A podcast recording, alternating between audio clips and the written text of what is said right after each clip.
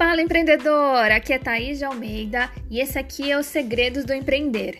Eu sou empreendedora desde 2002, eu tinha 22 anos quando eu comecei. E porque eu queria ser empreendedora desde os 16 anos, então tudo o que eu fazia era pensando em um dia ter o meu próprio negócio.